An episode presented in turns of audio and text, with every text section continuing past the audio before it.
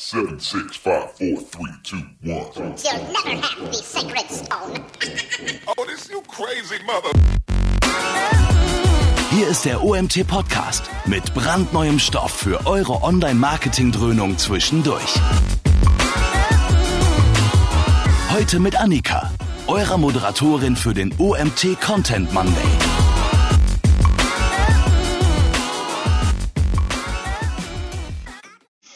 Ja, herzlich willkommen zu unserem OMT-Webinar heute. Ich hoffe, ihr seid alle gut durch die Karnevalswoche gekommen. Ähm, aber dass ihr heute dabei seid beim Webinar, spricht schon mal dafür, auf jeden Fall. Genau, ähm, es soll heute um das Thema Attribution Modeling gehen mit äh, Growth Mindset, beziehungsweise mit unserem heutigen Speaker Dennis Feckeler. Das ist, ist sein erstes OMT-Webinar. Ja. Ähm, genau, wie ihr sehen könnt, ich bin nicht Mario Jung, ich bin Annika Wurm, auch aus dem OMT-Team und ähm, ich vertrete den Mario heute. Genau, und habe die Ehre, genau dich ein bisschen anzumoderieren und ähm, am Ende die Fragen zu stellen, die ähm, im Laufe des Webinars reinkommen. Also ihr könnt ähm, hier in GoToWebinar einfach die Chat-Funktion nutzen und die Fragen einreichen. Am besten so, dass wir am Ende des Webinars auch noch gut zuordnen können, worauf ihr euch bezogen habt. Und also nicht wundern, wenn wir zwischendurch die Fragen nicht ähm, an Dennis richten, wir sammeln die einfach. Äh, genau.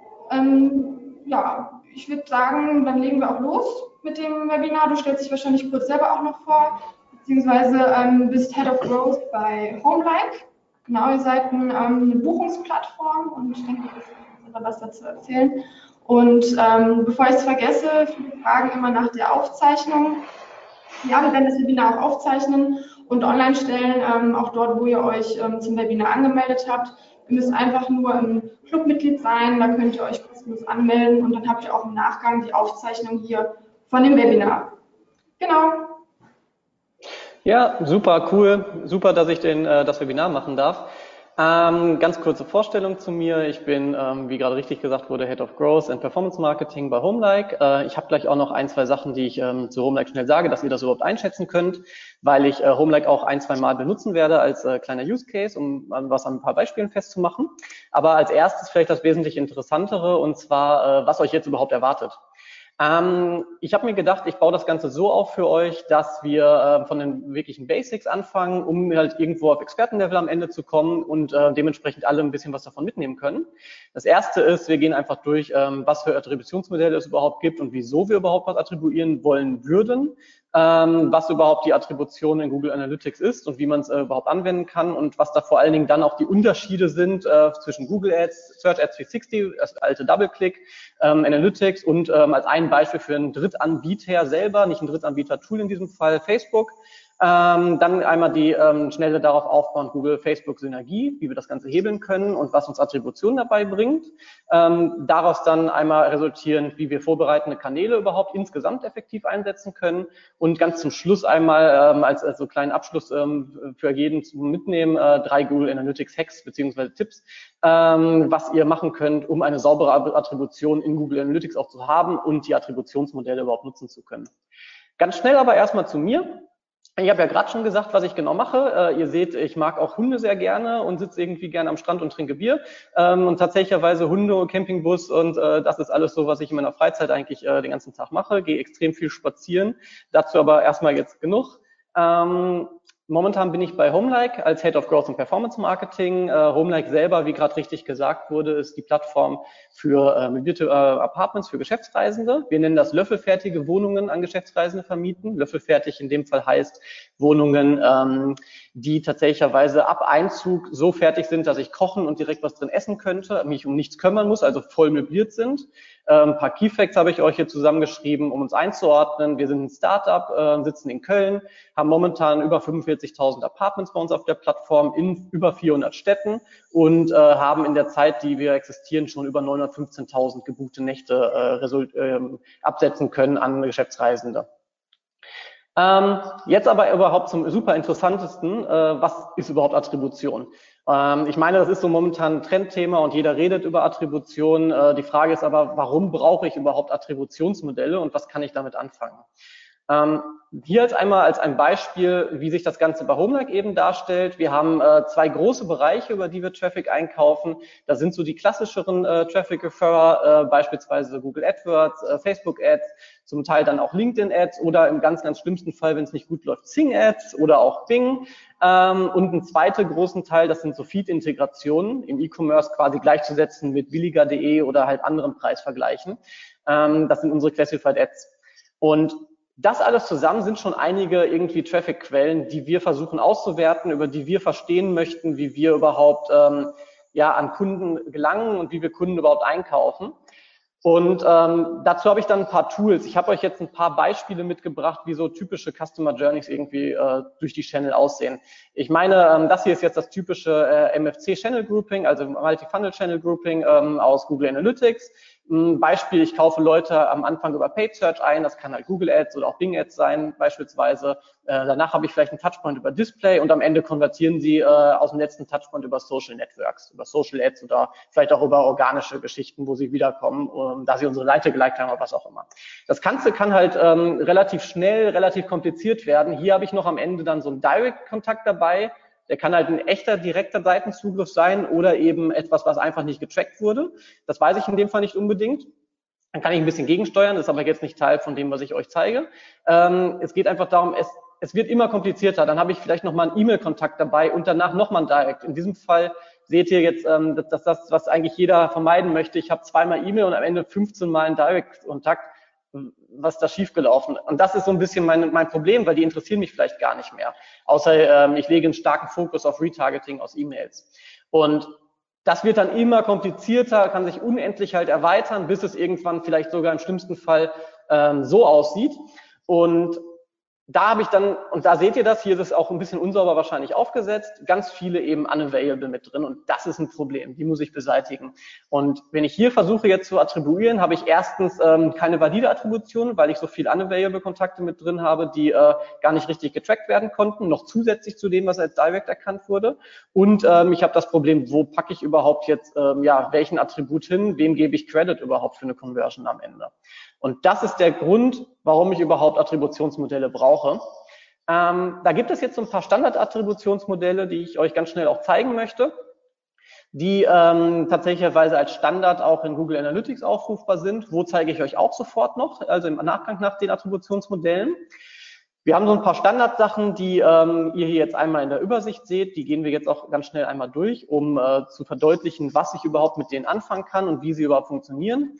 Das erste ist äh, Last Interaction. Mit Last Interaction an dem Beispiel dieser Customer Journey würde eben äh, 100% des Credits auf den letzten Touchpoint gelegt, in diesem Fall Direct, was ich vielleicht vermeiden möchte, weil mich ja interessiert eben, was davor passiert ist und welche Channels welchen inkrementellen Effekt auf Sachen gehabt haben.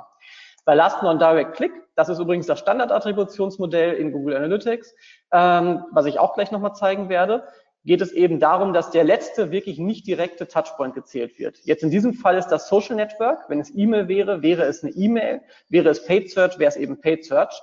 Ähm, und da bekomme ich 100% Credit dann für die Conversion eben auf den Channel. Das äh, dritte hier sind First Interaction. First Interaction heißt dasselbe wie Last Interaction, nur eben auf den allerersten Kanal. Da nicht unbedingt eine Magie. Bei äh, Linear wird es so ein bisschen interessanter. Da habe ich ähm, tatsächlicherweise gleichbleibend einfach verteilt auf alle Channel, ähm, die einen, einen Touchpoint gehabt haben, auf dem Weg, bis eine Conversion entstanden ist, eine Attribution. In diesem Fall jetzt bei vier Touchpoints eben 25 Prozent ähm, pro, ähm, pro Touchpoint. Bei Time Decay wird es noch mal ein bisschen interessanter und da kommen wir aber gleich auch zu, wann überhaupt welches Attributionsmodell ähm, interessant ist zu benutzen und was mir das am Ende auch sagt. Ähm, bei Time Decay geht es nämlich darum, äh, dass der letzte Touchpoint den größten Einfluss bekommt auf die Conversion und dementsprechend am meisten Credit und das sich nach der Zeitspanne richtet, wie lange es in der Vergangenheit gelegen hat, bis die Touchpoints entstanden sind. Ähm, hier in dem Beispiel habe ich einfach mal ein paar Tage jetzt dran geschrieben, D eben für Days, ähm, um das zu verdeutlichen. Dementsprechend würde Direct den äh, meisten Credit bekommen und Paid Search, da es fünf Tage lang her ist, am wenigsten Credit. Aber immer noch wenigstens ein bisschen im Vergleich zu, was ich bei Last Non-Direct Click gar nicht zum Beispiel hätte oder bei Last Interaction. Und ähm, das letzte, was so ein Standard-Attributionsmodell in Google Analytics selber ist, ist Position-Based. Das ist tatsächlicherweise auch oder auch U-Shape-Model genannt. Ähm, das Interessanteste, äh, womit ich halt so die meisten Fragen abklären kann, wenn ich nicht wirklich auf den letzten Retargeting-Touchpoint oder allgemeinen letzten Touchpoint äh, so viel Wert lege, den auszuwerten. Und beim U-Shape-Model ist so eine Standard, das kann man aber auch einstellen, ähm, eine Standardsache, dass man eben 40 Prozent auf den ersten und 40 Prozent auf den letzten und eben die letzten 20 Prozent äh, zwischen den ähm, beiden ersten und letzten Touchpoints äh, verteilt. Dementsprechend bekommt man damit ähm, einmal wirklich, kann man sagen, okay, beim ersten Touchpoint habe ich einen großen inkrementellen äh, Einfluss auf die Conversion gehabt, deswegen gebe ich dem den gleichen Einfluss oder den gleichen Credit in dem Fall wie dem letzten Touchpoint.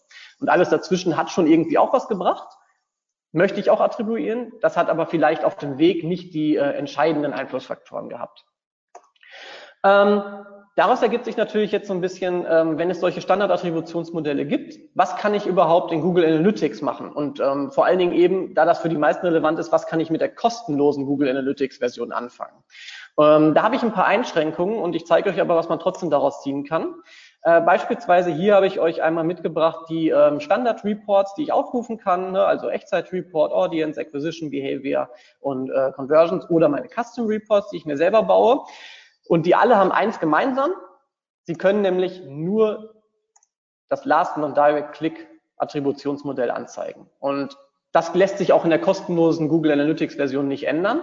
Ähm, ist schon trotzdem interessant, weil ich äh, dementsprechend halt äh, wenigstens einen Standard habe, den ich, äh, den ich ähm, überall Hand anlegen kann und dementsprechend auch vergleichen kann. Macht aber natürlich, sobald ich an, der, äh, an dem Punkt bin, dass ich mich über Attributionen irgendwie ähm, informieren möchte und ähm, über nachdenken möchte, was welcher Channel überhaupt gebracht hat auf dem Weg zu einer Conversion, wird es halt schwierig, weil ich es nicht ändern kann.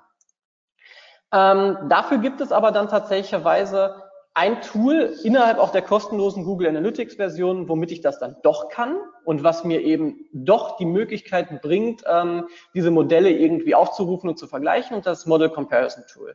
Das findet ihr im Standard Report in der Section Conversions und dann unter Attributionen Model Comparison Tool. Das Ding beim Model Comparison Tool ist allerdings, was aber auch für alle Multi-Funnel Reports gilt, die ähm, dort auftauchen, das hat Voraussetzungen. Äh, um es überhaupt benutzen zu können, brauche ich zwingend E-Commerce Tracking oder ich muss Goal Goals aufgesetzt haben, also Zielvorhaben in Google Analytics. Ähm, beides, also wie gesagt, eins von beiden ist zwingend notwendig. Ähm, das in Kombination, und das würde ich empfehlen, äh, aufzusetzen äh, mit UTM-Parametern und dem Google Analytics-Account äh, verknüpfen mit dem Google Ads-Account, ist meiner Meinung nach eine weitere Voraussetzung. Und das liegt daran, weil ansonsten sagt es mir nicht so viel aus. Ähm, wenn ich E-Commerce-Tracking und Zielvorhaben drin habe, kann ich schon einiges sehen, weil ich überhaupt dann erst Daten angezeigt bekomme, zumindest nach ein paar Tagen, nachdem äh, die Daten geladen wurden. Ähm, ich kann es aber dann nur auf dem MFC-Reporting, was mir vielleicht auch nicht sauber genug ist, äh, auf dem äh, Default-Channel-Reporting und eben nicht so sehr auf Kampagnenebene sehen. Und da kommen UTM-Parameter ins Spiel, äh, also eben Parameter, die ich einfach an die URL hinten anhänge ähm, wodurch ich das in Standard Reports in Google Analytics viel besser sehen kann.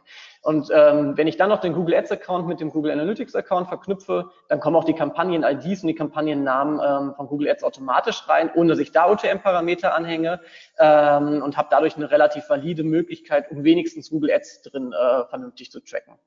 Und was das Model Comparison Tool kann, habe ich euch jetzt hier einmal mitgebracht an zwei Beispielen.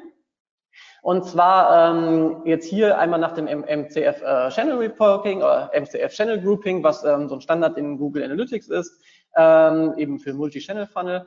Äh, und die anderen Reports, wie äh, zum Beispiel Conversion Path und so weiter, kann ich hier ähm, vergleichen, was für einen Einfluss die verschiedenen Attributionsmodelle, äh, wenn ich sie angewandt hätte, auf meine Conversions, Conversions gehabt hätten, für eben einen bestimmten Zeitraum, den ich auswähle.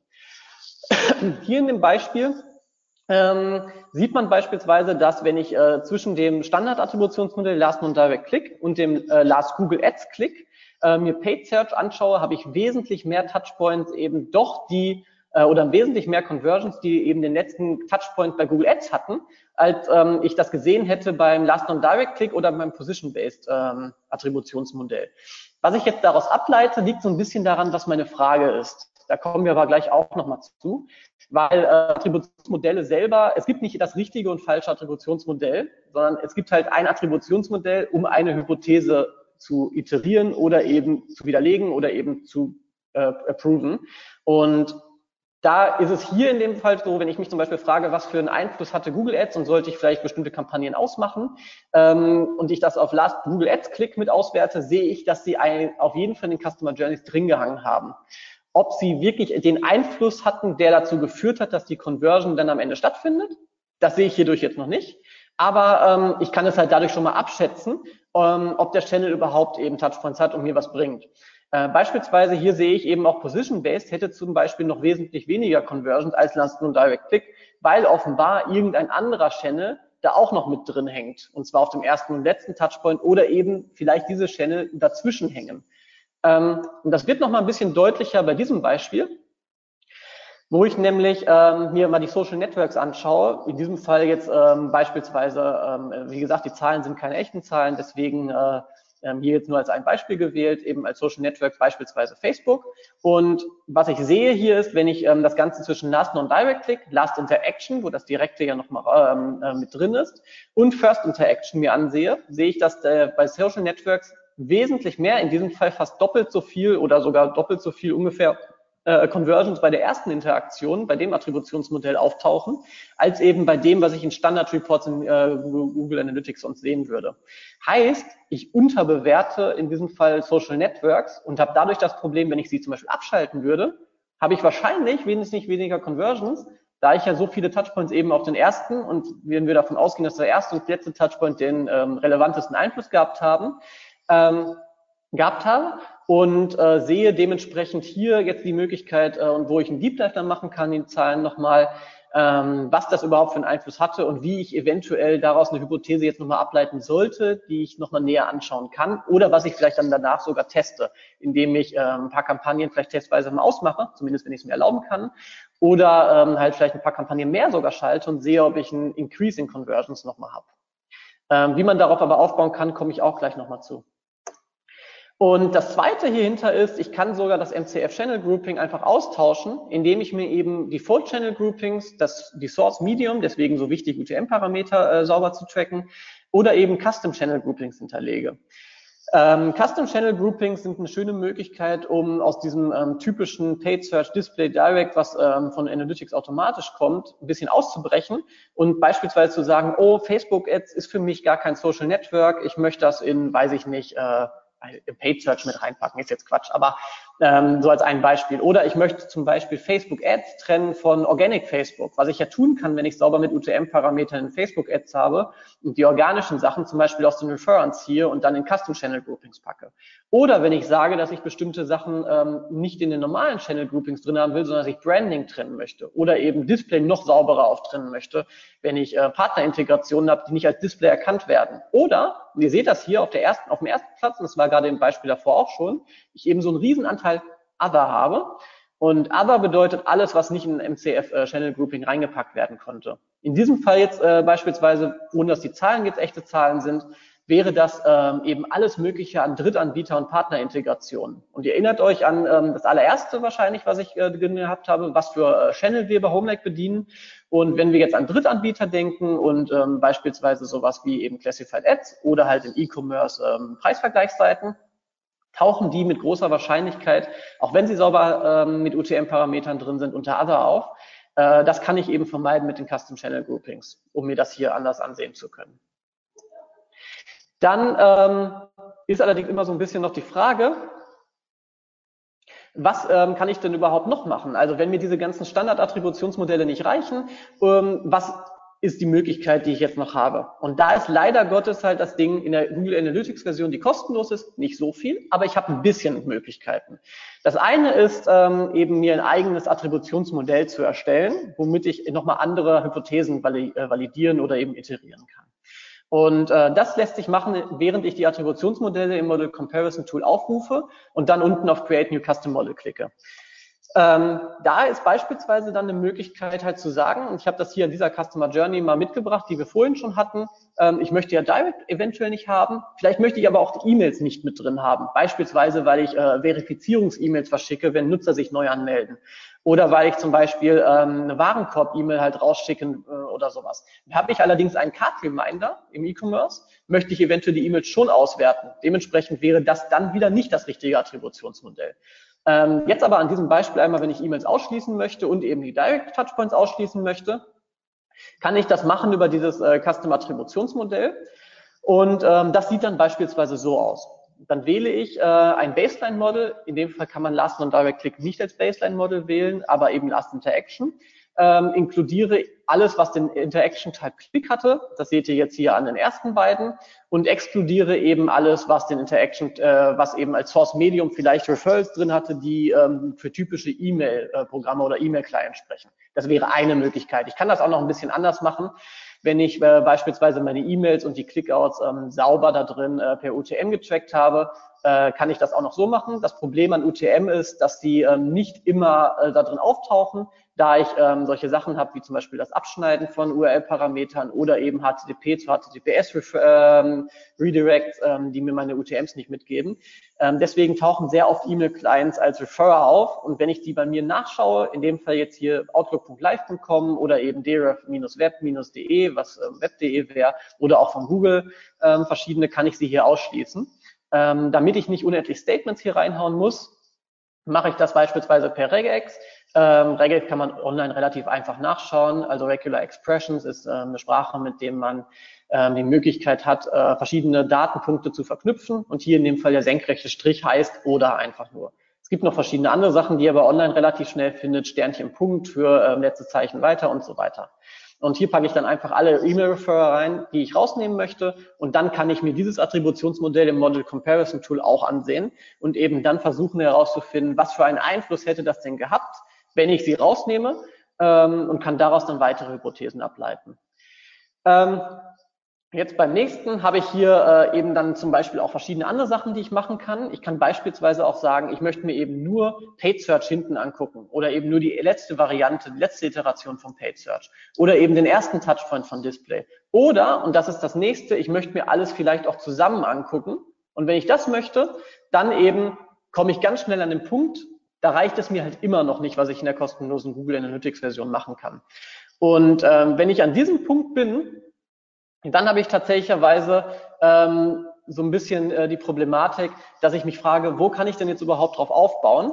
Und da gibt es äh, mehrere Möglichkeiten. Die erste, ich stelle euch zwei vor, und zwar Analytics 360 ganz schnell und einmal, wie man das mit dem eigenen Data Warehouse machen könnte ähm, bei Google Analytics 360, was natürlich eine wesentlich teure Lösung ist, als wenn ich halt bisher gar nichts für Google Analytics bezahlt habe und auch eine bestimmte ähm, Voraussetzung hat und dann nach Hits, das sind die äh, Werte, die in Analytics tatsächlich drin auftauchen, alle äh, Goals, alle Events, alle ähm, Sessions, alle Page alles, ähm, danach abgerechnet wird, kann das relativ schnell relativ teuer werden. Ähm, Google Analytics 360 möchte ich euch trotzdem ganz kurz eben was äh, dazu sagen. Und zwar äh, gibt, hier, gibt es da ein weiteres Attributionsmodell, nämlich die datengetriebene Attribution. Und die datengetriebene Attribution ähm, kann man sich natürlich einfach machen und sagen, oh ja, schön, dann habe ich äh, von Google eben auf den relevantesten Touchpoints stehen, was tatsächlicherweise welchen Einfluss gehabt hat. Da steht aber ein bisschen was hinter und das funktioniert nicht einfach so. Und da sind zwei Sachen hinter. Das eine ist der Shapley-Wert und das zweite ist, worauf der Shapley-Wert dann basiert, die kooperative Spieltheorie. Ähm, keine Sorge, ich gehe da jetzt nicht zu tief drauf ein. Ich möchte es euch nur an einem Beispiel zeigen. Ähm, wenn ich eben so eine Customer Journey hätte, die wir jetzt gerade schon ein paar Mal als Beispiel gehabt haben, dann äh, stelle ich mir Fragen eventuell wie, ähm, welche Verweildauer haben über, überhaupt die verschiedenen Touchpoints gehabt? Hat das einen Einfluss eben auf die Relevanz? Ähm, was für Micro-Conversions wurden vielleicht sogar auf dem Weg zur Makro-Conversion abgeschlossen? Ähm, hat Paid Search eben mehr Micro-Conversions als vielleicht das Social Network?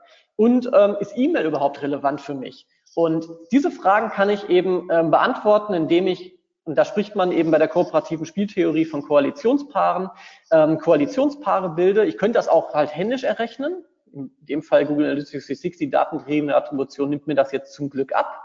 Ähm, und da ist die Frage, welche Channel-Koalitionen oder eben Koalitionspaare hatten welchen Einfluss und welche Reihenfolge bringt überhaupt welchen Einfluss? Und ähm, das passiert nicht halt irgendwie. Deswegen gibt es auch ein paar Voraussetzungen, die ich euch sofort zeige, sondern das passiert eben basierend auf der Historie meines Accounts. Und umso mehr Daten ich gesammelt habe, umso genauer wird eben die datengetriebene Attribution auch. Weil dann ähm, halt mit verschiedenen Algorithmen geguckt werden kann, welche äh, Channel-Koalitionen halt welchen Einfluss gehabt haben. Und beispielsweise, wenn man das herausfindet, äh, indem man eben die Daten auf verschiedene Arten und Weisen iteriert, was jetzt hier im Hintergrund passieren würde, kann man dann für weitere ähm, Customer Journeys äh, in der Zukunft sagen, ähm, welchen Einfluss und welche Relevanz die verschiedenen äh, Touchpoints gehabt haben. Und dementsprechend wird dann der Credit auf die verschiedenen Channel verteilt.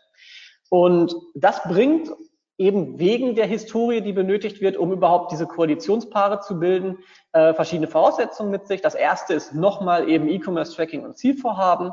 Plus, ich würde hier dasselbe nochmal empfehlen, UTM-Parameter und äh, äh, eben die, äh, dieselben Sachen halt ähm, hochzuladen und denselben Google Ads Account mit dem Analytics Account zu verknüpfen, wie auch schon bei den äh, Standard-Attributionsmodellen, bis ich überhaupt was sehe. Es hat aber auch noch eben ein paar ähm, Hard-Fact-Voraussetzungen. Das eine ist, dass ähm, die Freischaltung der datengetriebenen Attribution überhaupt erst passiert, wenn ich innerhalb von 30 Tagen 15.000 Klicks und über 600 Conversions gehabt habe.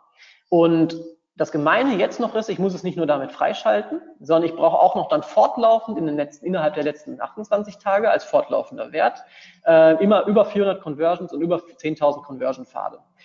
Ähm, Conversion-Pfad in diesem Fall ist eben eine Customer Journey, wobei ein Kunde tatsächlicherweise, also ein User in dem Fall, auch mehrere Pfade äh, abschließen könnte und dementsprechend hier auch mehrfach zählt werden kann. Der Hintergrund ist einfach, damit die datengetriebene Attribution auch ähm, weiterhin die Channel-Koalition richtig bildet und diese Koalitionspaare richtig anwenden kann. Ähm, was sich dann daraus ergibt, wenn das einem immer noch nicht reicht oder wenn man eben das Geld für Google Analytics 360 nicht ausgeben möchte, aber vielleicht sehr findige Leute bei sich sitzen hat, im idealsten Fall eben Data Scientists und Data Engineers, und äh, ja, da ist ein, Unterschied, das musste ich auch lernen. Der Data Scientist macht mehr die Dashboards, Dashboards und die Datenanalysen und der Data, äh, Data Engineer ähm, bereitet die Datenpipelines auf, ist quasi der Backender und der andere ist der Frontender. Ähm, wenn ich aber dieses Data Warehouse selber aufsetzen möchte, was natürlich erstmal davon lebt, dass ich alle Daten da drin habe und dementsprechend auch ähm, alles überhaupt äh, vernünftig auswerten kann, dann habe ich jetzt nochmal ähm, eben dieselben Punkte wie bei der datengetriebenen Attribution. Der einzige Unterschied ist, in diesem Fall sollte ich oder zumindest mein Data Scientist und Data Engineer sollten eine Chappell-wertige kooperative Spieltheorie verstanden haben, um das Ganze anwenden zu können. Das ermöglicht mir aber dann halt ähm, nochmal ein paar äh, andere Möglichkeiten. Und zwar ermöglicht das mir, dass ich nicht nur eine Frage eben an das Standardattributionsmodell stellen kann in den Standard Reports, sondern dass ich mir diese Reports komplett selber bauen kann. Und ähm, wenn ich mir Reports selber baue, kann ich auch gleichzeitig mehrere Fragen stellen. Und das Zweite ist, wenn ich die Werte und die ähm, Theorien dahinter verstanden habe für den Algorithmus, kann ich eben entweder predefined äh, Questions komplett selber fragen, und zwar alle gleichzeitig, oder eben ich kann ähm, eventuell auch einfach mehrere Hypothesen gleichzeitig fragen. Ein Tool beispielsweise, was jetzt nicht mit Attribution was zu tun hat, ähm, ich aber äh, vielleicht ganz kurz hier einwerfen möchte, was nämlich genau diesen Ansatz verfolgt, ist Captain Growth. Da ähm, einfach mal googeln und euch sonst bei dem Urs melden. Ein super interessantes Tool. Ähm, und da kann ich, habe ich halt dieselbe Möglichkeit, und zwar alle Fragen gleichzeitig zu stellen. Jetzt in einem Data Warehouse, was man aufsetzt, was zum Beispiel wir getan haben, ähm, iteriere ich eben dann pro Hypothese verschiedene Sachen in den verschiedenen Attributionsmodellen. Und der, die große Frage dahinter ist in der Regel, was für einen inkrementellen Effekt hatte überhaupt welcher Channel und an welcher Stelle innerhalb der Customer Journey hatte tatsächlicherweise dieser Touchpoint einen inkrementellen Effekt. Und wenn ich nach dem suche, stelle ich mir verschiedene Fragen und für die sind verschiedene Attributionsmodelle dann die richtige Antwort. Ähm, beispielsweise ist meine Frage, wie erhöhen überhaupt Awareness-Kampagnen auf Facebook meine Sales, ist wahrscheinlich First Interaction für diese Fragestellung und diese Hypothese, wenn ich sage, Facebook hat einen inkrementellen Effekt, wenn es als erster Touchpoint drin ist, ähm, das richtige Attributionsmodell. Sollte ich mich aber beispielsweise fragen, wie eben Retargeting-Anbieter beispielsweise Criteo oder auch Tabula oder wer auch immer, ähm, was für einen Effekt die für Retargeting gehabt haben, ist wahrscheinlich Last und Direct Click äh, die, die ähm, Möglichkeit, mit dem Attributionsmodell diese Frage zu beantworten. Ähm, wenn ich das nochmal ein bisschen genauer anschauen möchte, zum Beispiel nur eben jeden auf Criteo, kann ich aber auch beispielsweise da ein Custom-Attributionsmodell hinterlegen, wodurch ich dann die Möglichkeit habe, ähm, zu sehen eben, wie oft hat Criteo überhaupt einen Anteil an Customer Journeys gehabt und wie viele Touchpoints gab es überhaupt. Eventuell eben auch mehrere, die mich mehrmals Geld gekostet haben, was eventuell meinen Wert, den ich äh, biete an CPCs und meinen CPA-Wert äh, komplett verändert für Criteo. Und das letzte ähm, als eine Beispielfrage hier ist, äh, wie groß sollte überhaupt die Lebenszeit von Retargeting-Listen sein? Ja, also beispielsweise in Facebook habe ich ja die Möglichkeit zu sagen, dass ich eine Audience baue, basierend auf verschiedenen Conversion-Events und ähm, wie lange sollten diese Leute innerhalb dieser Audience drin bleiben? Und wie lange sollten oder in welchem Zeitraum sollten sie überhaupt drin bleiben? Und da wäre das Attributionsmodell, was mir helfen kann, diese Frage zu beantworten, eben Time Decay. Ähm, weil ich da halt sehe, wie viel Einfluss überhaupt ähm, Channel überhaupt, überhaupt die Zeit gehabt haben. Um natürlich die genaue Frage zu beantworten, wie viele Tage und so weiter, gibt es noch mal ein paar andere Reports, in die ich reinschauen kann, beispielsweise ähm, Conversion Delay oder eben, ähm, wenn ich mein eigenes Data Warehouse habe, kann ich es einfach da auswerten und sehen, ab dem ersten bis zum letzten und ab welchem Touchpoint ähm, wie viele Tage jeweils vergangen sind. Ähm, da kommen wir aber eben zu dem Punkt, es gibt ja nicht nur Google Analytics, sondern es gibt ja auch verschiedene Tools. Und das kommt so ein bisschen aus der Denkweise, die man relativ hört, häufig, glaube ich, als Online-Marketer hört, ähm, wenn man Facebook-Kampagnen schaltet. Oh, Facebook ähm, hat jetzt wesentlich mehr Conversion gerade als Google Analytics angezeigt. Das liegt ja daran, weil Facebook ähm, alles für sich besser darstellen möchte, damit wir mehr Geld bei Facebook ausgeben. Und das stimmt tatsächlicherweise halt nicht, sondern der Grund ist, es ist eine verschiedene Attribution, die dahinter steht. Und ähm, diese Attribution habe ich euch einmal hier dargestellt. Äh, deswegen habe ich Facebook auch mit reingenommen. Ähm, und zwar die Hauptpunkte, da gibt es jetzt noch ein paar mehr Punkte, die man eigentlich ansetzen könnte. Aber die Hauptpunkte, die ich euch darstellen möchte, sind ähm, der Day, ähm, Day of Attribution, also tatsächlicherweise, was zählt. Ne? Also Google Ads beispielsweise nimmt ähm, das Datum des Klicks für die Attribution. Äh, Search Ads 360 oder eben das ehemalige Double-Click nimmt ähm, als Attribution das Datum, wann die Conversion passiert ist. Google Analytics genauso. Und äh, Facebook nimmt beispielsweise wieder Day of Click. Und dadurch entsteht schon mal ein, je nachdem, wie lang eben die Customer Journey ist, ein großer oder eben ein kleinerer äh, Unterschied in Conversions. Weil ähm, wenn ich beispielsweise Kunden habe, die längere Customer Journeys haben und viel Content Marketing noch dazu brauchen, Upper Funnel, Middle Funnel Content, äh, bis sie dann tatsächlicherweise konvertieren, kann, und das dauert vielleicht 10, 20 Tage, Beispielsweise, wenn ich Abo-Modelle habe, kann es halt sein, dass da ein Riesenunterschied äh, zwischen ist, vor allen Dingen, wenn sich zwischen Monaten das Ganze verschiebt. Selbe Thema wie Rechnungsstellung und äh, äh, wirklich angefallene Kosten in einem Monat, wenn man äh, über CPAs mit einer Finance-Abteilung redet. Lookback-Window ist noch das zweite, wo sich diese Tools meistens unterscheiden. Ähm, Google Ads hat ein Lookback-Window äh, zwischen 7 bis 90 Tagen. Bei Search Ads 360 ist es komplett custom, kann ich selber einstellen äh, komplett. Analytics hat es auch custom, Default, da sind sechs Monate. Und ähm, bei Facebook Ads ist das Lookback-Window ähm, auch nochmal custom möglich ähm, einzustellen über, das, ähm, über die Window Comparisons ähm, oder eben Default 28 Tage auf Klick. Plus, habe ich jetzt nicht hier reingeschrieben, im Default-Model auch noch gemeinerweise ein Tag auf View. Ähm, dadurch wird es natürlich nochmal wesentlich größer als Unterschied und nochmal weniger vergleichbar zwischen äh, Analytics und Facebook, weil View Conversions ähm, sehr viel ausmachen können. Das ist aber noch ein ganz anderes Thema und Viewtext hat nicht jeder im Facebook-Account freigeschaltet.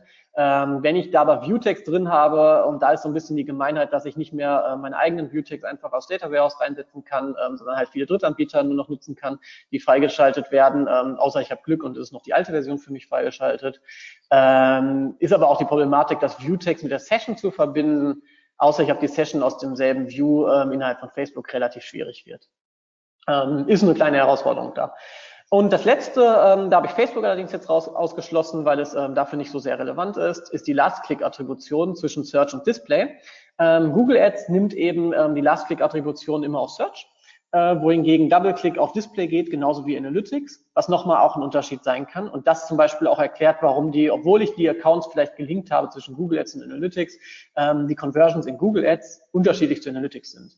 Da gibt es allerdings auch nochmal einen anderen Unterschied, und zwar, ähm, ob ich das E-Commerce-Tracking benutze ähm, und oder ob ich Zielvorhaben benutze in Analytics und dann, ob ich diese importiere nach Google Ads äh, oder eben, ob ich ähm, in Google Ads noch eigene Tags drin habe. Weil eigene Tags eben komplett davon betroffen sind und Zielvorhaben aus Analytics eben der Attribution aus Analytics unterliegen ähm, und dementsprechend halt äh, da die, ähm, der Unterschied eben nicht so groß ist, aber eben immer noch ein Unterschied besteht wegen Date of Conversion und Date of Click. Ähm, Jetzt ist so ein bisschen die Frage natürlich, was kann man überhaupt mit diesen ganzen Informationen anfangen und was kann man daraus ableiten, wie kann man damit überhaupt arbeiten in seinem Daily Doing? Weil das war ja jetzt super viel Theorie und ähm, Hintergründe, ohne so viel dafür zu klären und es fiel wahrscheinlich relativ häufig jetzt auch, das tut mir leid, ähm, Hypothesen iterieren und so weiter, weil es leider halt ein sehr ähm, theoretisches Topic ist mit Attribution Modeling. Ähm, ich zeige euch jetzt aber, was man damit auch tatsächlicherweise anfangen kann. Und das erste ist, äh, wie man Google-Facebook-Synergien ausnutzt.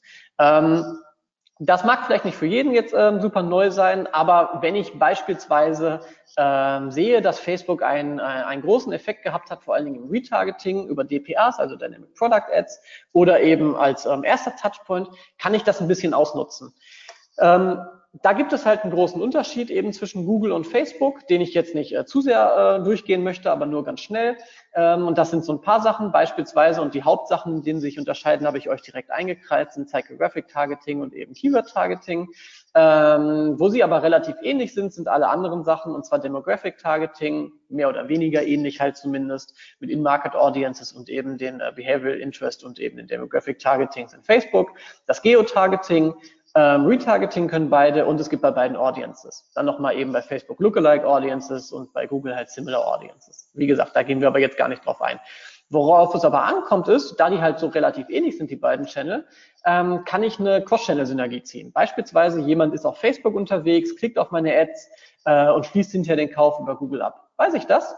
Ähm, dass es vielleicht so war oder eben, dass er jemand über Google Ads gesucht hat, äh, auf Facebook Ads danach unterwegs ist und dann über Google Ads geretargetet wird und dann hinterher einen Kauf abschließt oder eben es nochmal genau andersrum ist und den Facebook äh, den Kauf abschließt, nachdem er über Facebook halt retargetet wurde und halt gekauft hat, ähm, kann ich daraus verschiedene Audiences bilden und das zeige ich euch auch sofort. Und das ähm, magische Ding dahinter ist, äh, um, um diese ganze Möglichkeit überhaupt zu haben, ähm, dass ich an alle meine Sachen UTMs anhänge oder eben URL-Parameter. In diesem Fall ist tatsächlich irrelevant, ob es ein UTM oder URL-Parameter ist, zumindest für Facebook. Ähm, das mache ich einfach für Facebook und das mache ich einfach für Google und habe dementsprechend dann die Möglichkeit, daraus basierend über diese URL-Parameter, hier als ein Beispiel, wie ähm, das Ganze sich aufbaut, mit unten einer kleinen URL drin, ähm, was das ähm, Tool eben ist, mit dem ich ganz einfach die zusammensetzen kann, wenn ich mir gerade nicht gemerkt habe, dass es UTM-Source heißt, wenn ich mit einem Fragezeichen anfange. Ähm, und die Hauptsachen, die ich hier jetzt benutze in dem Beispiel, sind eben UTM-Source und UTM-Medium. Ähm, das hier ist jetzt ein bisschen redundant, das Beispiel, weil die UTM Source Google und das UTM Medium CPC ist automatisch als Source und Medium in äh, Google Analytics zumindest mit drin. Äh, wenn ich es aber mit angehangen habe, kann ich es auch benutzen äh, für Facebook Ads. Und das lässt sich mich äh, dann halt ähm, eine Audience bilden, in der ich beispielsweise eben alle Leute reinpacke, um sie zu retargeten, die aus Google kommen. Oder eben aus Google mit dem Medium CPC dementsprechend aus Google Ads gekommen sind, wenn ich es angehangen habe. Und ähm, daraus habe ich eben nochmal die Möglichkeit, die Leute auch über die Channel zu verfolgen und halt tatsächlicherweise meine Customer Journey selber ein bisschen zu bestimmen, ähm, je nachdem, was ich halt in den Attributionsmodellen gesehen habe, was wie welchen Einfluss gehabt hat. Und wenn ich da dann beispielsweise noch gesehen habe, dass halt eine Frequenz, also ein Touchpoint aus Facebook Ads oder eben aus, in dem Fall aus Google Ads, über zwei nicht einen guten Einfluss hatte, aber nach zwei eine Channel-Koalition mit äh, Facebook gewesen ist, die halt einen inkrementellen Einfluss gehabt hat, packe ich das auch noch mit rein, indem ich die Frequency begrenze, wie oft die Leute mit reinkommen. Ähm, und daraus lässt sich dann nochmal ableiten, als zwei Punkte, die ich euch mitgebracht habe, wie man äh, vorbereitende Kanäle überhaupt insgesamt effektiv einsetzen kann. Ich bleibe jetzt hier am Beispiel von Facebook und Google. Und das erste ist, indem ich Suchanfragen beeinflusse. Ähm, tatsächlicherweise ist es so, dass ähm, der Text bei Facebook, auch wenn er nur überflogen wird, ähm, wenn zumindest die Ad catchy ist, ähm, auch gelesen wird, im Gegensatz zu Google Ads, die meistens tatsächlicherweise leider nur komplett überflogen werden. Ähm, und ich aber eben das im Hinterkopf bei einem potenziellen Kunden platziere. Und relativ häufig passiert es, zumindest ist das meine Erfahrung, dass Leute, die ähm, ähnliche äh, Keywords gesehen haben in der Facebook-Ad, danach später suchen und googeln. Und dementsprechend kann ich auf diese, ähm, auf diese Keywords anders bieten, vielleicht sie höher bebieten. Wenn ich Klicks habe, sogar ein Bit-Adjustment auf die Audience vielleicht reinhauen. Wenn ich Views habe, wird es vielleicht ein bisschen schwieriger. Ähm, kann aber dementsprechend halt versuchen, das Ganze zu steuern und so die Leute ähm, zu beeinflussen und dementsprechend auch meine Seite anders zu ziehen. Und das Zweite ist, dass ich äh, Touchpoints generiere. Also ich habe beispielsweise, vor allen Dingen ist das interessant, wenn ich ähm, viel mit Lead-Generierung arbeite, habe ich ja ähm, ganz oft Formulare. Wenn ich ein Formular auf meiner Webseite habe, ähm, ist es nicht so die, die Problematik, eben einen Touchpoint über den Klick zu tracken. Wenn sie da gekommen sind, ne, kann ich trotzdem den Klick tracken, weil ich weiß, diese Leute haben ihren Lead abgesendet und ähm, habe sie schon mal mit drin wenigstens in meinem Tracking dann. Ähm, ich habe aber ein Problem, wenn die Leute aus äh, solchen schönen Formularen kommen, die halt native zu der Plattform sind. Beispiel in diesem Fall ist jetzt eben Facebook Ads. Ähm, und wenn ich da eine Native Ad gehabt habe, also eine Lead Native Ad auf der Plattform, und die Leute sich darüber gesigned haben, habe ich keinen Touchpoint, den ich vernünftig in eine Audience reinpacken kann, außer ich würde Customer-Listen hochladen, was mit DS der GSGVO leider super problematisch ist. Dementsprechend habe ich nichts, wonach ich nachgehen kann. Wenn ich aber diese Leute dann eben in eine Mail-Journey reinhaue, wo ich ihnen Upper Funnel Content, was ich im Lead Nurturing und Lead Scoring so oder so mache, ähm, präsentiere, der ein Clickout erzeugt und dieser Clickout UTMs dran gehabt hat oder andere URL-Parameter, die ich tracke, dann kann ich retargeten. Und ähm, das kann ich dann tatsächlicherweise auch so gescheuert machen, dass ich äh, eben diese Steuerung komplett ähm, über die Hypothesen, die ich mir aus den Attributionsmodellen iteriert habe, bilde. Und jetzt ganz zum Abschluss habe ich euch noch ähm, drei Google Analytics Hacks mitgebracht, die äh, meiner Meinung nach super relevant sind, um eine saubere Attribution überhaupt zu ermöglichen und dementsprechend überhaupt es möglich zu machen, die Attributionsmodelle valide, so valide es zumindest auch wird in den kostenlosen Google Analytics Versionen, ähm, gegeneinander äh, zu prüfen. Und das erste hier ist äh, Zielvorhaben entlang des Funnels aufsetzen. Ami, ähm, ich, ich, ich meine, ähm, Zielvorhaben beispielsweise habe ich gerade ja schon mal gesagt. Ähm, äh, Zielvorhaben selber brauche ich oder eben das E-Commerce-Tracking, um überhaupt die Multi-Channel-Funnel-Reportings zu benutzen und ähm, um überhaupt die Attributionsmodelle miteinander vergleichen zu können. Was mir aber enorm hilft, um eben auch, und dafür sind dann, ist es halt auch enorm hilfreich im Model Comparison Tool, die Attributionsmodelle gegenseitig zu vergleichen. Ähm, ist, wenn ich meine äh, Zielvorhaben entlang des Funnels vernünftig sauber aufgesetzt habe, ohne dass sie redundant zueinander sind. In dem Fall jetzt hier ist ein Beispiel von Homelike. Ähm, wir haben halt eine Strecke, die äh, äh, anfängt bei der Suche auf unserer Seite. Danach gucken sich Leute eben verschiedene Apartments an, äh, packen diese Apartments jetzt in eine Art Warenkorb wir nennen quasi das Starten des Anfrageprozesses eben unseren Warenkorb, ähm, initiieren dann Checkout. In unserem Fall wäre das, wenn Sie die Daten ausfüllen äh, und die Anfrage dann tatsächlicherweise abschließen. Und dann gibt es danach noch äh, als Punkt Payment Infos, Beispiel, wenn Sie halt Payment auf einer Seite ausgefüllt haben, eben und danach eben den Purchase, äh, was die Transaction wäre in ähm, in äh, Google. Das sind jetzt tatsächlich die Standard-Events hier aus dem Beispiel ähm, aus Facebook, ähm, die ich aber auch benutze für die Zielvorhaben ähm, in Analytics und eben, um sie auch in Google Ads äh, dementsprechend ähm, auf verschiedene äh, Ziel-Conversions äh, raufzugehen. Und ähm, wenn ich das halt vernünftig aufgesetzt habe, dann kann ich eben nachschauen, was zum Beispiel View Content Conversion für eine Customer Journey hatte, bis sie abgeschlossen wird. Weil eventuell ähm, ist es so, dass View Content ähm, wesentlich mehr Touchpoints über ähm, sowas wie ähm, Awareness-Kampagnen auf Facebook gehabt hat im, in der First Interaction oder vielleicht auch Retargeting aus Facebook in der Last Interaction. Ähm, vielleicht hat Add to Card halt wesentlich mehr ähm, Conversion Rate aus ähm, eben ähm, Last Interaction Touchpoint, ähm, der aus Google Ads kommt. Und wenn ich das weiß, kann ich die darauf äh, aufeinander abstimmen. Heißt, ich weiß, dass View Content beispielsweise gut aus einer First Interaction Facebook konvertiert, Add vielleicht nicht gut aus einer First Interaction, ähm, auch halt, wenn ich das hier über Attributionsmodell anlege. Und dann ist halt meine ähm, Fragestellung, die ich daraus ableiten kann, warum ist das so? Und dann kann ich mir die Seiten eben anschauen, ähm, die vielleicht dazu führen, weil eventuell erwarten Leute aus einer First Interaction bei Facebook ganz anderen Content auf der Seite, um überhaupt eine äh, für mich relevante Conversion Action, eine Makro-Conversion später auch abzuschließen. Ähm, und genauso dasselbe bei Add to Card. Vielleicht schließen sie danach den, den Purchase und die Transaction gar nicht ab. Vielleicht haben die einfach was anderes erwartet innerhalb des, ähm, des, äh, des Checkout-Prozesses. Und ähm, die Channel kann ich halt dadurch identifizieren, weil natürlich ist die einfachste Sache, die man daraus sagen könnte, dann ist der Channel vielleicht nicht relevant genug für meine Transaction. Das ist aber halt zu einfach. Wahrscheinlicher ist es, dass der Channel eine andere Anforderung an die Seite hat und ich diese Fragestellung dann eben mir stellen muss. Und das Zweite ist, ähm, ansonsten bringen mir, also natürlich bringen mir die Attributionsmodelle auch etwas ohne Kostendaten. Sie bringen mir aber noch wesentlich mehr, wenn ich Kostendaten drin habe. Habe ich den Google Ads und Analytics Account verknüpft, habe ich automatisch die äh, Kosten aus Google Ads mit drin. Allerdings fehlen mir dann eben der anderen Channel und ich kann nicht vergleichen so gut. Ne? Beispielsweise Facebook Ads oder Bing Ads haben halt auch Kosten erzeugt auf den Touchpoints, auf verschiedenen Klicks, vielleicht auch per Impression.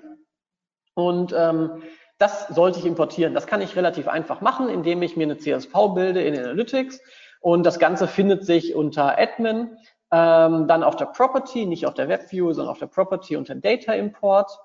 Und unter Data Import habe ich dann die Möglichkeit, äh, einen neuen Data Import dafür anzulegen und eben Cost Data auszuwählen. Ne, ihr seht jetzt hier drin Hit Data Import, zum Beispiel auch Refund Data, wäre etwas, wenn ich Offline Conversions, beispielsweise Telefon Conversions aus äh, meinem CRM importieren und vielleicht refunden möchte, weil sie äh, weil sie wieder geplatzt sind oder eben wenn Transactions sich automatisch aus meinem Magento, Shopify, was, was auch immer Shop ähm, äh, bei einer Gutschrift refundet werden, äh, kann ich sie hier händisch auch noch hochladen. Wir bleiben jetzt aber beim Cost Data und ähm, da habe ich ein paar Sachen, die ähm, wichtig sind, um das Ganze anzulegen für die CSV. Die CSV muss natürlich bestimmte Felder enthalten.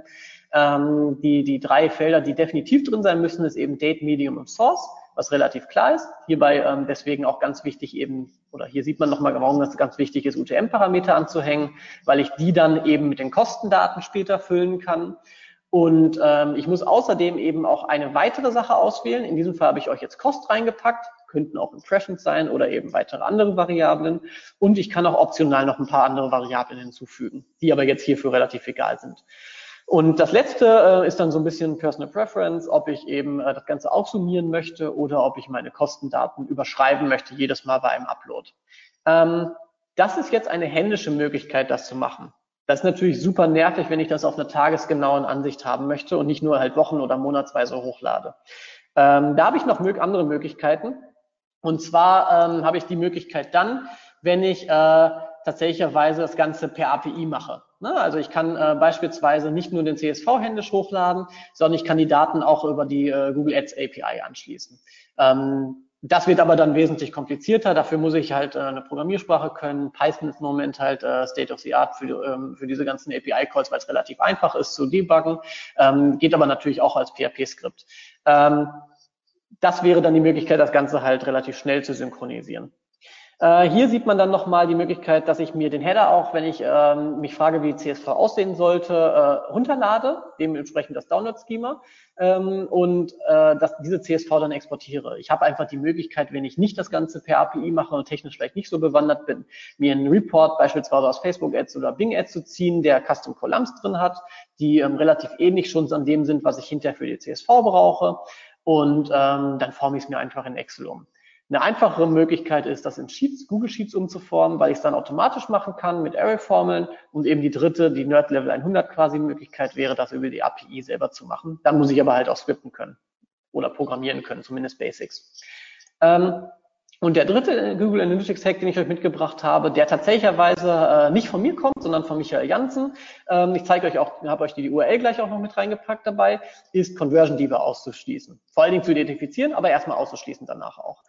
Und ähm, da habe ich zwei Beispiele mitgebracht. Conversion-Diebe selber können halt Referrer sein, die ähm, relevant für eure Seite sind, die aber in Attributionsmodellen oder in den äh, Reports nicht mit drin haben möchtet. Das eine sind in meinem Beispiel jetzt ähm, zumindest, wenn ich eben Verifizierungs-E-Mails verschicke, was wir beispielsweise tun, ähm, nachdem sich ein neuer Nutzer angemeldet hat, E-Mail-Referrer. Deswegen ein Custom-Attributionsmodell als eine Möglichkeit oder das halt ähm, über die äh, Ausschlussliste zu machen. Das zeige ich euch sofort.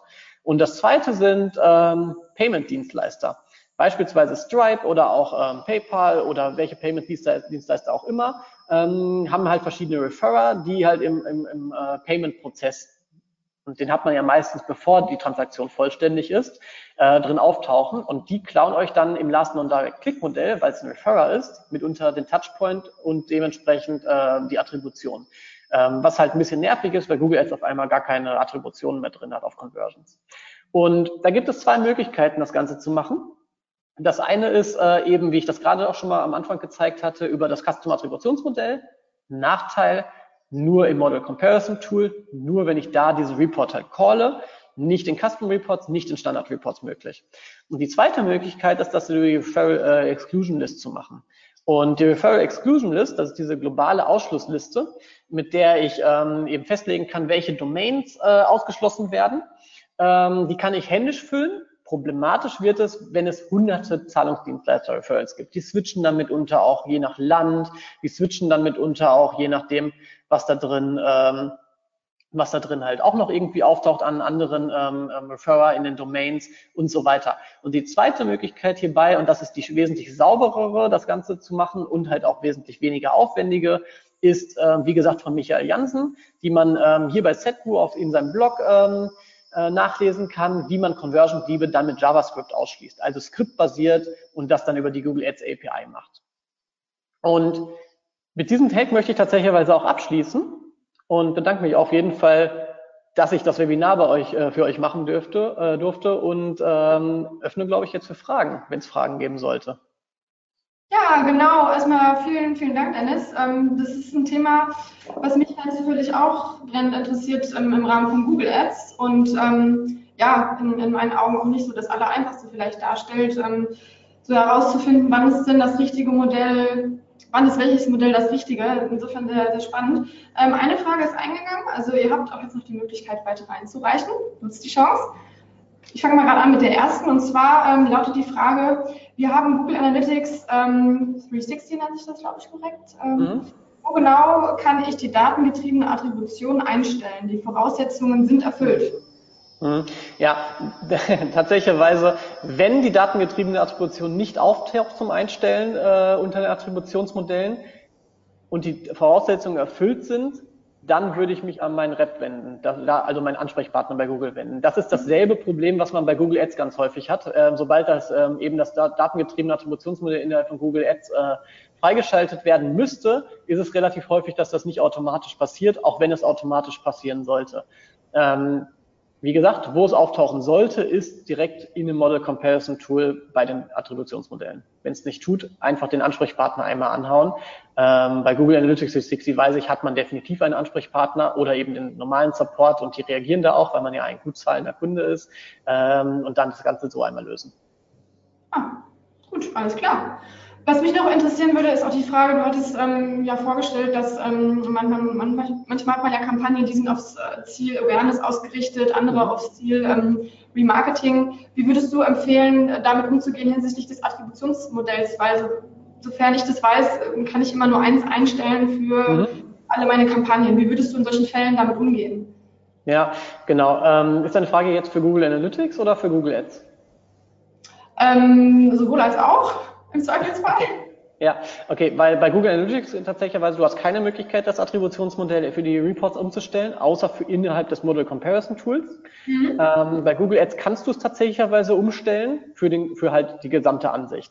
Und ähm, sobald du in Google, Analytics, äh, Google Analytics, in Google Ads die Möglichkeit hast, die datengetriebene Attribution auszuwählen, wähl sie aus, weil dann hast du da zumindest die, äh, die Attribution komplett richtig. Oder halt zumindest valider. Ähm, du hast mitunter halt vielleicht ein paar weniger da drin ähm, auf eben ähm, äh, den, den Touchpoints in between, äh, aber eben mehr natürlich auf den anderen. Und ähm, für die Fragestellung, die du gerade gehabt hast, wenn es darum kommt, ähm, sich zu fragen, wie Awareness-Kampagnen überhaupt einen Einfluss gehabt haben, ähm, ist leider Gottes in der kostenlosen wie auch aber in der 360-Version äh, nur die Möglichkeit, das Ganze so zu machen, indem ich das halt für Einzelhypothesen einzeln im Model Comparison Tool halt gegen iteriere und versuche dann herauszufinden, wie ich tiefer in die Daten reinkomme.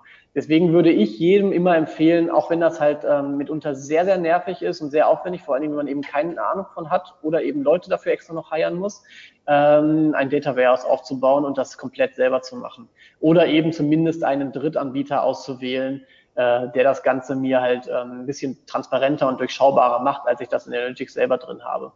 Ähm, wenn es halt eben in, ähm, in Google Ads bleibt, dann, äh, wie gesagt, kann ich es global umstellen oder eben auch mitunter vergleichen. Da gibt es auch so eine Art Model Comparison Tool. Ich weiß gerade gar nicht, ob es genauso heißt da drin, aber ähm, zumindest gibt es das. Ja. Und dann kann ich auch auf Kampagnenlevel mir das Ganze anschauen. Sollte halt das Ding sein, dass du dich wirklich das nur einmal jetzt gerade fragst und nur eine Hypothese halt beantwortet haben möchtest, dann äh, kannst du die Kampagnen auch ansehen im Model Comparison Tool. Die tauchen da drin auch auf. Du kannst nicht nur auf Channel Groupings, sondern auch auf Kampagnen, sofern mhm. sie halt verknüpft sind und sauber getrackt sind. Okay. Hier ist jetzt nochmal gerade was eingegangen und zwar erstmal eine positive Rückmeldung auf deine erste, auf die erste Frage. dass ähm, Danke, da taucht es tatsächlich nicht auf. Soll, glaube ich, heißen, ja, wird mal getestet mit dem Ansprechpartner, also positives Signal an der Stelle. Und hier ist mhm. noch eine Frage reingekommen. Ähm, ich bin hier bei totaler Newbie. Frage, ab mhm. welchen Investitionen je Monat bzw. pro Ad lohnt sich der mhm. technische und personelle Aufwand? Ab welcher was? Ab welcher, wie viel Conversions oder was war die, war die Frage? Ab welchen Investitionen je Monat oder pro Ad lohnt ah, sich der okay. Also ab welchem Budget wahrscheinlich, ne? Ist gemeint. Ab welchen Investitionen pro Monat, pro Ad? Ja, ich denke mal, die Frage stellt sich nach, äh, bei welchen Budgets genau. Ja, würde ich jetzt einfach mal von ausgehen. Also genau, ähm, ab welchem Budget, ja. Das ist ein bisschen schwierig äh, zu beantworten. Meiner Meinung nach äh, macht das natürlich keinen Sinn, äh, diese Investition zu gehen, wenn man gerade vielleicht 100 Euro bei Google Ads ausgibt. Ähm, allerdings wird es, und das, das ist so ein bisschen das Henne-Ei-Prinzip, wenn ich ähm, halt keine, keine Investition da rein mache, eine saubere Attribution zu haben, äh, weil ich halt meiner Meinung nach eben noch nicht so viel äh, ausgebe und dementsprechend halt ähm, der, der Initialaufwand sich halt nicht lohnen würde, weil das schon halt eine große Investition ist, das alles selber zu machen, außer man hat halt Cracks da sitzen, die da Bock drauf haben und äh, das halt aus dem FF können. Ähm, ist da halt die Problematik, äh, wenn ich das nicht tue, dann mache ich halt von Anfang an Fehler. Und da ist jetzt die Frage, wie viel haben mich die Fehler am Ende gekostet, wenn ich zum Beispiel sage, okay, Facebook hatte keinen Einfluss, weil ich den Einfluss nicht halt äh, meinem Vorgesetzten eventuell auch zeigen kann in, äh, Google Analytics, weil er nur auf Google Analytics guckt mhm. ähm, und schalte Facebook aus, dann ist die Frage, was für Opportunitätskosten habe ich dadurch verloren oder halt für Opportunitätspotenzial, weil ich halt äh, nicht mehr darauf werbe, obwohl es einen Einfluss gehabt hätte, ich den momentan halt nur nicht beweisen kann. Ähm, und deswegen ist es schwierig, die Frage zu beantworten. Aber um das Ganze vielleicht doch ein bisschen mit, ähm, mit einer Zahl zu füllen, ohne dass das halt äh, eine, eine Aussage ist, auf die man sich komplett beziehen sollte, äh, weil man das nicht ganz beantworten kann, würde ich sagen, es macht halt keinen Sinn, wenn ich unter den Mindestvoraussetzungen bin, äh, die überhaupt drin angegeben sind. Heißt, ich würde es nicht nach Budget abhängig machen, also unter den Mindestvoraussetzungen sind äh, für ähm, die datenbetriebene Attribution beispielsweise. Ähm, mhm. Ich würde es halt nicht ähm, würde es halt nicht äh, komplett davon abhängig machen, aber das vielleicht als Ansatzpunkt nehmen. Also habe ich halt über unter 600 Conversions äh, innerhalb der 30 Tage, dann glaube ich, kriegt man es noch ganz gut hin. Wobei da natürlich auch immer die Frage ist, wie viel, äh, wenn ich Autos beispielsweise verkaufe, wie viel ist eine Conversion wert? Das 600 Conversion natürlich viel wert, vielleicht auch schon 100. Ähm, ja, die Fragestellung muss ich mir dabei einfach stellen. Ich will es nicht so sehr vom Budget abhängig machen, sondern wirklich von dem, was bei rumkommt und auf wie viele Kanälen ich überhaupt werbe. Ähm, aber dazu vielleicht noch ein letztes Wort, was ich tatsächlicherweise auch empfehle. Ähm, ich weiß, da ist nicht jeder ein Freund von. Ich finde, ähm, vor allen Dingen bei Startups reicht es vollkommen, die kostenlose Google Analytics Version zu haben, kein Data Warehouse aufzubauen, viel zu aufwendig. Ähm, da drin halt überhaupt mal, wenn ich schon so weit bin, in Attributionsmodellen reinzuschauen und ansonsten innerhalb des jeweiligen Drittanbieterkanals, Facebook beispielsweise, nicht die Diskussion einzugehen, das hat jetzt äh, hier nur ganz viel attribuiert, weil Facebook Geld verdienen möchte, sondern wenn bei Facebook viel drinsteht, hatte Facebook zumindest Henne-Ei-Prinzip mäßig oder Milchmädchenlogik viel Einfluss. Ähm, wenn ich das dann auch noch sehe, ähm, zumindest teilweise in Attributionsmodellen, super, würde ich nur erstmal darauf achten. Mhm. Ja. Ja, das wäre ich denke, sehr ausführliche Antwort auf die Frage. Ähm, ich sehe jetzt aktuell keine neuen Fragen mehr eingegangen. Ansonsten, ähm, genau, du hast ja deine E-Mail-Adresse bereitgestellt, sonst ähm, genau. ich einfach im Nachgang. Und ähm, ja, vielen, vielen Dank für das Webinar. Ähm, zu guter Letzt vielleicht noch mal kurz der Hinweis, ähm, der ein oder andere von euch kennt bestimmt unsere Konferenz, die dieses Jahr im September wieder stattfindet, am 6.9. Ihr habt aktuell noch die Möglichkeit, euch beim Call for Paper anzumelden. Also ihr könnt euren Vortrag einreichen, wenn ihr ähm, gerne ja, Speaker beim OMT sein wollt. Schaut einfach mal vorbei auf omt.de slash Konferenz. Genau. Und momentan könnt ihr noch eure Vorträge einreichen. Also wenn ihr Interesse habt, dann haut rein. Genau. Ansonsten Vielen Dank nochmal an dich, Dennis. Ähm, kommt gut ins Wochenende und bis zum nächsten Webinar. Ja, euch auch. Bis dann. Ciao, ciao. Ciao.